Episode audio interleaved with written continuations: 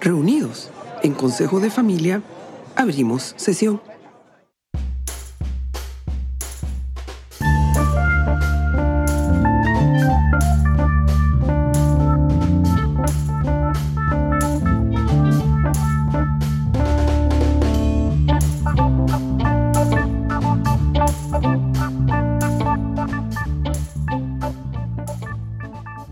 Bienvenidos a Consejo de Familia, el podcast donde hilamos fino los dilemas de las familias empresarias.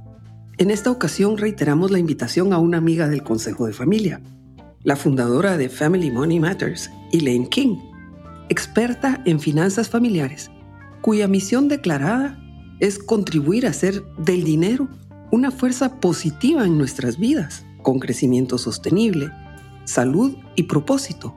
Bienvenida, Elaine. Muchas gracias Margaret por esta oportunidad tan linda de compartir contigo, con tus oyentes, con la comunidad, para poder crecer juntos y ser más sabios cada día.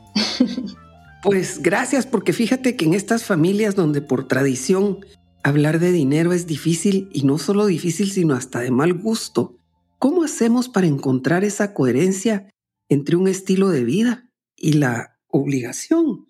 Esa importancia de un crecimiento responsable, un propósito que contribuya positivamente a las comunidades. Tú que trabajas con familias empresarias, ¿dónde está el desafío?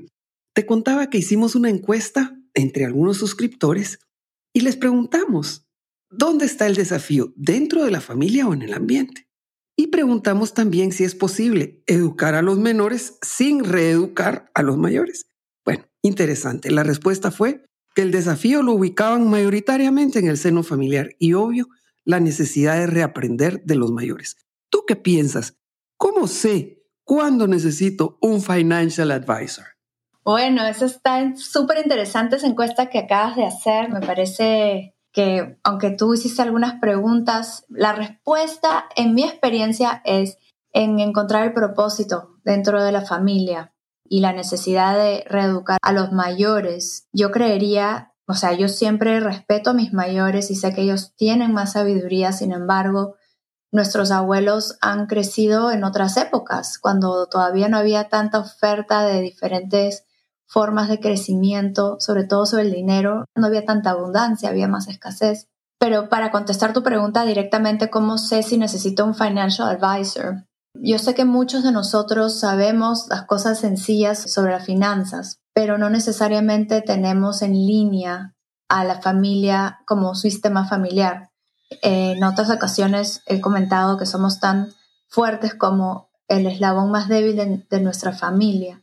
Por ende, en las familias empresarias es importantísimo estar en línea, alinear valores, alinear metas. Esa es la forma de poder mitigar los futuros conflictos familiares y poder ayudarnos uno al otro a poder tener esa capacidad eh, y conexión en nuestro bienestar financiero. Entonces, un asesor financiero se necesita cuando uno ya eh, no tiene el tiempo, diría, porque muchos tenemos el conocimiento, pero no el tiempo. Y, y ¿por qué no contratar a, a la mejor persona que puede darme la mejor calidad para lo que es más importante para mí, que es, que es la familia y el crecimiento sostenible. Em, te doy un ejemplo. Es como ir al doctor, ¿no? Cuando sé que necesito ir al doctor? Sí. Yo puedo hacer ejercicio, comer saludable, pero si me duele el estómago, me duele el corazón, necesitaría yo ir a los expertos en lugar de automedicarme y buscar en Google o, o hasta pedirle a ChatGPT, ¿no? Este, ChatGPT, ¿qué es lo que tengo en mi sistema? Todos somos únicos. Entonces, este, yo creo que un asesor financiero es clave, eh, pero ¿qué tipo de asesor financiero? Sería la pregunta. Es alguien que sepa de, tus dolores y de tus necesidades. Mira, y entonces en Financial Advisors hay con diferentes eh, especialidades. Sí, claro, hay, hay advisors que se especializan en, bueno, en doctores. De hecho, acabo de escuchar un podcast de un asesor que se especializa con doctores, otros empresarios. Yo particularmente me especializo en familias, eh, familias empresarias y en mujeres en transición. Hay advisors que se especializan en, parejas, otros en, familias que se están separando o en ventas. sí, cada uno tiene su propio nicho.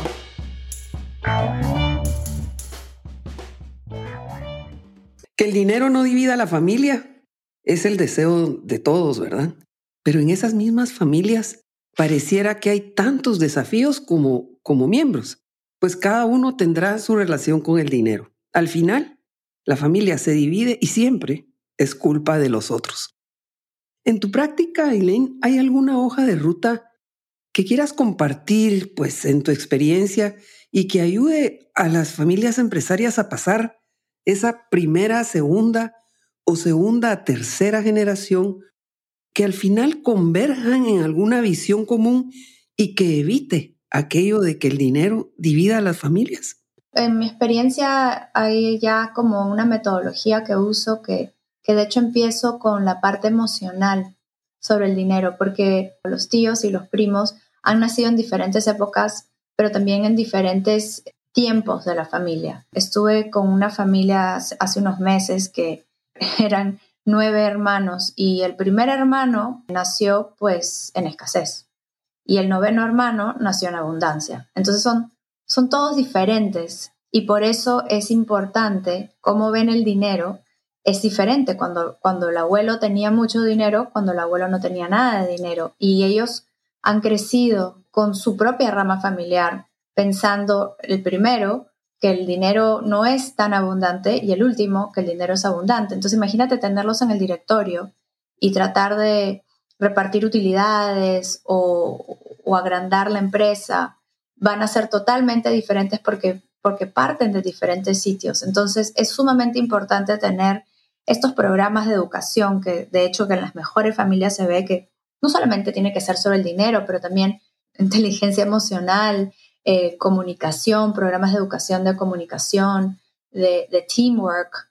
Eh, es sumamente importante que los directores, los accionistas, los stakeholders estén en la misma línea, por lo menos en, este tipo de, tema que es la, planificación patrimonial, a título personal y a título profesional, porque, porque si bien hay, otro dicho que dice que las familias crecen más rápido que la empresa, ¿no? O sea, cuando ya estás hablando de una empresa de cinco generaciones, bueno, crecen con el apellido, pero a veces no crecen con el bolsillo. Entonces tienen que, tener esa formación financiera que, los, que los, la segunda generación pueda enseñar. Entonces, yo diría que, a ver, para resumirlo como tres pasos. El primero es que, que tengan un propósito alineado, que tengan los valores alineados. El segundo, que tengan programas educativos recurrentes, yo diría por lo menos una o dos veces al año en familia que aprendan. Y tercero, que tengan como un, sistema de, aplicar esas prácticas que conocen. Por ejemplo, un club de inversiones, algo que les dé mantenimiento a esas capacidades que están aprendiendo y que tengan políticas, que tengan algún tipo de reglas o, estructuras para seguir, para que puedan este, crecer de forma eh, organizada.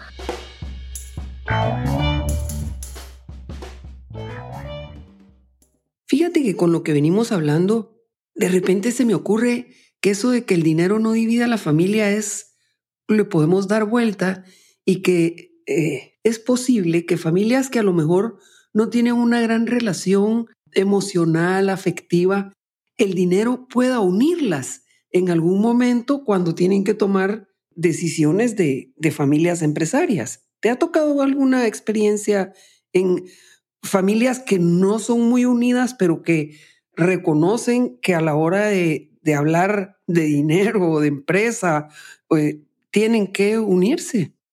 Mira, qué curioso que lo mencionas, eh, Margaret, porque yo diría que si, si una familia logra poderse alinear en valores, en propósitos, etcétera, igual está el otro tema que es el nivel de riesgo, eh, que eso es personal. Entonces hay, hay miembros de la familia o hermanos, digamos, que son más agresivos que los otros. ¿Porque tienen más dinero? No necesariamente, simplemente porque, porque tienen más tolerancia a riesgo. Entonces, sí me ha tocado en algunas familias que se apuntan no con el dedo, este es así, este es asá, pero para eso es importante un cuadro de fortalezas y debilidades de cada uno y en algunas formas eh, quizás uno sea mejor para recaudar capital, otro sea mejor para innovar, otro sea mejor para gerenciar. Entonces, hay que respetar, digamos, los superpoderes que nos da la vida en general. Claro, los talentos, ¿verdad? Este es bíblico. Sí, porque alinearse todos y pensar igualito no va a pasar, pero mm. eh, dividir los roles y responsabilidades de acuerdo a lo que uno pueda aportar, sí. Eh, y sí me ha pasado que en una familia, curiosamente en Centroamérica, eh, habían dos bandos, uno de los que querían crecer la empresa y otros que querían cash in. y, lo que hicimos fue dividimos en forma de de habilidades y obviamente los que querían cash in querían ser más emprendedores, pero de sus propias formas y que, creativos y los otros que querían ser más agresivos y invertir más, no, no necesariamente dar más utilidades. Entonces los dividimos en, equipos y dividimos el plan estratégico eh, dependiendo de sus intenciones y pudimos alinearlo con un acuerdo de accionistas. Eso también es importantísimo, tener un acuerdo de accionistas claro que sea actualizado. Bueno, tú eres la, la capa en ese sentido.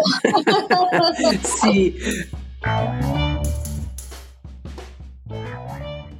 Los acuerdos de socios son importantísimos, ¿verdad? Sí. Ponernos de acuerdo de ponernos de acuerdo y quién decide, quién decide, ¿verdad? Son los, son los básicos. Pero bueno, gracias, Elaine, y sabemos que tienes un, un proyecto en el horno. Nos encantaría conocerlo y cómo se puede ir accediendo a esa inteligencia financiera. Porque yo estoy segura que todo el mundo dice, ay, pero ¿cómo no la conocimos antes? Nos hubiera encantado conocer a Elaine hace 20 años. Pero bueno, este es el momento. Así que cuéntanos, ¿de qué se trata? Ah, claro, mira, este proyecto en el horno se llama Saltarín aprende a usar sus monedas y es el segundo tomo del primer libro de Saltarín cuando era chiquito. Tenía como 5 o 7 años y ahora ya Saltarín ya tiene 8 a 10. Ya está más grandecito y su papá lo, lo manda a, aprender de otros. Lo manda a Alaska, donde la osita en Alaska le enseña que ahorrar es importante, pero siempre y cuando uno tiene propósito. Y luego... ¡Hala, qué interesante! Sí, luego ahí lo manda al Caribe, donde la, la delfín en México le enseña eh, cómo ser emprendedor. Súper interesante porque le enseña a entrenar a los otros pajaritos a ser emprendedores también y a hacer de, su negocio sostenible. Elaine, ¿y, ¿y en qué formatos vienen tus programas? Está en ebook y está en, en físico, más que Oficialmente eh, estará disponible en diciembre y, en ebook está, estará disponible también. Está en el plan lector de los colegios públicos en Perú, en mi querido Perú, y podemos hacer talleres con esto también. ¿Qué es más difícil? ¿Ayudar a los mayores a, a reaprender o ayudar a los pequeños en un mundo de abundancia a pensar en un propósito? Eh, es más fácil enseñarle a un mayor conceptos que ya conoce, pero es difícil cambiarles los hábitos. Por otro lado, a los niños es más fácil enseñarles porque ellos no saben lo que es bueno, o sea, lo que es correcto y no es correcto, pero es difícil que ellos puedan hacer esos hábitos porque sus padres necesitan saber. Entonces, yo diría que es, un, es un paquete, enseñarle a los mayores primero para que puedan eh, reforzar esos hábitos en los niños. Es más divertido los niños a veces. Claro, claro. Esto ha sido Consejo de Familia. Hoy de la mano de nuestra asesora financiera influyente y multicultural, Elaine King, a quien felicitamos por su reciente designación como una de las 10 asesoras financieras más influyentes del 2023 y que nos honra con su mensaje final. que hacer del dinero una fuerza positiva en tu vida y cómo lo haces enfocándote en tu salud financiera, en calidad y no cantidad. Muchas gracias, Elaine. Corto, pero importantísimamente sustancioso. Nos vemos en una próxima sesión y esto ha sido el Consejo de Familia, el podcast donde hilamos fino los dilemas de las familias empresarias. Compártelo Así aprendemos más. Cerramos sesión.